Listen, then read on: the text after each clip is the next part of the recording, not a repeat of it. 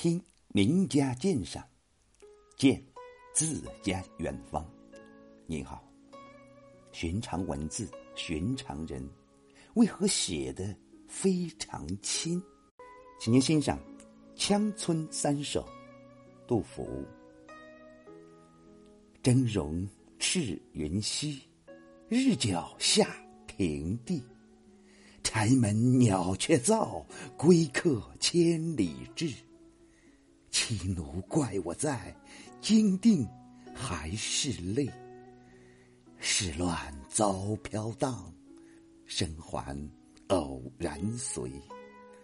邻人满墙土，感叹亦虚兮。夜阑更秉烛，相对如梦寐。万岁破偷生，还家少欢趣。娇儿不离兮，为我父却去。一夕好追凉，故绕池边树。萧萧北风劲，俯视兼百绿。赖之何属收？已觉遭床住。如今足斟酌，且用未迟暮。群鸡正乱叫，客至鸡斗争。驱鸡上树木，使蚊叩柴茎。父老四五人，闻我久远行，手中各有鞋，青稞着复清。莫辞久未薄，蜀地无人耕。兵革既未息，儿童尽东征。请为父老歌，艰难。愧深情，歌罢仰天叹，四座泪纵横。这则二载杜甫为左十一时，房管罢相，他上书援救，触怒了肃宗，被放还福州羌村探家。这三首诗就是这次还家所作。三首诗缠连而下，构成一组还家三部曲。第一首写刚到家时阖家悲喜交集的情景，前四句续写在夕阳西下时分抵达羌村的情况。迎接落日的是满天峥嵘万状、重岩叠嶂似的赤云，这绚烂的景象自会唤起归客亲切的记忆，而为之激动。日角。是指透过云缝照射下来的光柱，像是太阳的脚。日脚下平地一句，既融入口语，又颇有拟人化色彩，似乎太阳经过了一天的奔劳，也急于跨入地底休息去。而此时诗人恰巧也结束了漫长的行程，到家了。白头时宜徒步归，长途奔波，早日巴望着到家休息。开篇的写景融进了道家的兴奋感觉，柴门鸟雀噪是具有特征性的乡村黄昏景色，同时，连鸟儿喧宾夺主的声浪又反衬出那年月村落的萧索荒芜，写景中隐隐流露出一种悲凉之感。归客千里至一句，错与平时却极不寻常。其中欲有几分如释重负之感，又暗暗掺杂着近乡情更怯的忐忑不安。后八句写初见家人邻里时悲喜交集之状，这里没有任何繁冗沉闷的叙述，简洁的用了三个画面来再现。首先写与妻奴见面，乍见时似乎该喜悦而不当惊怪。然而，在那兵荒马乱的年月，人命危险，朝不保夕，亲人忽然出现，真叫妻奴不敢相信，不敢承认，乃至发愣，直到惊定，才洗心翻倒集，呜咽，泪沾襟。这反常的情态，曲折反映出那个非常时代的影子：世乱遭飘荡，生还偶然随。偶然二字，还有极丰富的内容和无限的感慨。杜甫从陷叛军之手到脱离叛军而逃归，从触怒苏宗到这次返家，风波险恶，现在尽得生还，不是太偶然了吗？七楼之怪，又何足怪呢？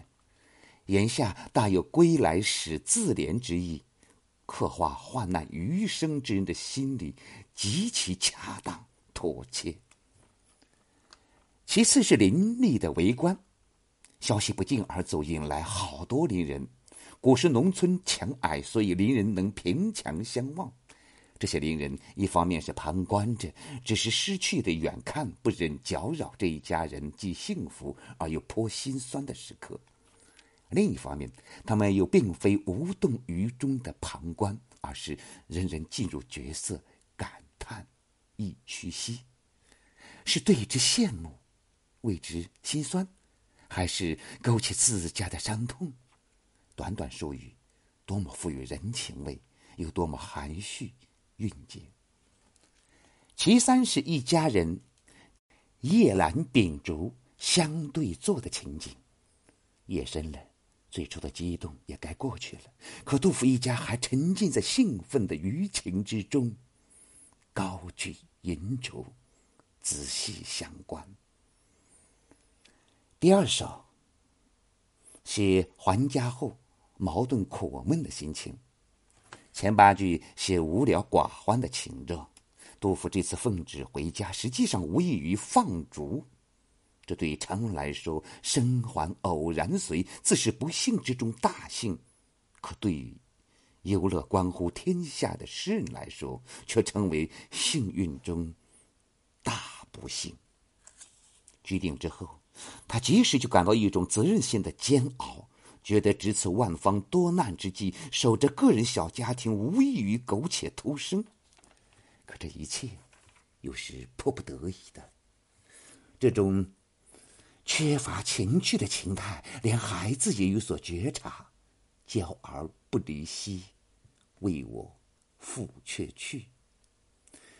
早见此归不是本意，于是绕膝未留，为爷复去。对于生还，对同志，似欲忘饥渴的诗人，没有比这个细节更能表现出他的抑郁寡欢的了。于是他回忆起去年六七月间纳凉池边树的往事。那时，他对这灵武即位的肃宗和自己历朝报国寄予很大的希望，故而多少有些欢趣。谁知事隔一年，却遭到如许失望，不禁忧从中来，百感交集，备受煎熬。叙事抒情中忽插入萧萧北风劲的写景，大大的增添了一种悲凉。凄苦的气氛。末四句写秋收已毕，虽然新酒未曾酿出，却即日可待，似乎可感到它从曹床汩汩流出。赖之已觉均属料想之词，说酒是因愁，深切的表现出诗人矛盾苦闷的心理。他其实是醉翁之意不在酒啊。第三首写邻人来访的情景，前四句先安排一个有趣的序曲：克制的灯儿，庭院里发生着一场激斗，群鸡乱叫。待到主人把鸡赶到它该栖息的树上，院内安静下来，这才听见客人叩柴门的声音。这开篇不但颇具村野生活情趣，同时也表现出意外来客的欣喜。来的四五人全是父老，没有稍微年轻的人。这为后文父老感伤的话张本。这些老人都携酒而来，酒色清浊不一，个个表示着一家心意。在这如此艰难岁月里，还有这样看重情理，实是难能可贵。表现了醇厚的民风，并未被战争完全泯灭。紧接四句以父老不经意的口吻道出时事，由针灸千称九味薄，从九味薄说到生产的破坏，再引出兵革既未息，儿童尽东征。时事之艰难，点明而不说尽，耐人寻思。末了写主人致答词。父老们的盛意使他感愤，因而情不自禁地为之高歌以表谢忱。此处言有愧，暗中照应前文晚岁破突生之意。如果说全走诗的情绪在第二首中有些低落，此处则由父老致辞而重新高涨。所以他答谢作歌浅为欢颜，歌罢终不免仰天长叹。所歌内容。虽无具体的续写，但从艰难愧深情绪和歌所产生的四作泪纵横的效果可知，其中当含对有父老的感激、对时事的忧虑以及身世的感叹等等情感内容。不明写，让读中从诗句中的气氛、情境玩味，以联想做补充，更能丰富诗的内涵。写到歌哭结束。语至沉痛，令读者三复其言，眼倦而情不自已。安史之乱给唐代人带来深重的苦难，儿童尽东征，蜀地无人耕的现象遍及整个北国农村，何止羌村而然？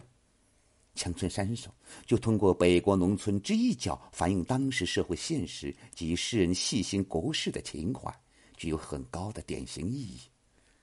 这走诗每章既能独立成篇，却又相互连接，构成一个完整的统一体。第一首写初见佳人，是走失的总起。三首中唯此章以兴法开篇。第二首续还家后事，上承妻奴句，而说到突生，又与下起艰难愧深情意。第三首写邻人的交往，上承邻人句，写针灸。则成如今足斟酌，最终归结到忧国忧民、伤时念乱，又成为走诗的结学。这样的走诗，通常又谓之连章体。诗人从还家情事中抽出三个有代表性的生活片段予以描绘，不但每章笔墨集中，以点盖面，而且利用章与章的自然停顿，造成闭目闭起的效果。给读者以发挥想象与联想的空间，所以走诗篇幅不大，而能含蓄深沉。乡村三首以白描见长，虽然取村子一时见闻，而景实情真，略无夸饰。由于能抓住典型的生活情景与人物心理活动，诗句表现力强，大都耐人咀嚼。写景如柴门鸟雀噪，邻人满墙头及群鸡正乱叫四句等；写村落田家，情事如见；写人如妻奴快我在，金锭还是泪，夜阑更秉烛，相对如梦寐，均穷极人物情态。后一联竟被后世人屡屡化用，又如“娇儿不离兮，为我负却去”，写幼子依人情状，栩栩如生，惹人怜爱心疼。恰如前人评价，一字一句露出非常。才人莫知措手，而婉转周至，跃然目前，又若寻常人所欲道者。这种若寻常人所欲道，而终是才人莫知措手的描写，充分体现了作者白描之功力。总之，这首走诗语言平易，诗意凝练，情韵协调，抒情气氛浓郁，在杜诗中占有着重要的地位。要问如何写的非常亲，一字一句哦，担心。谢谢收听，再会。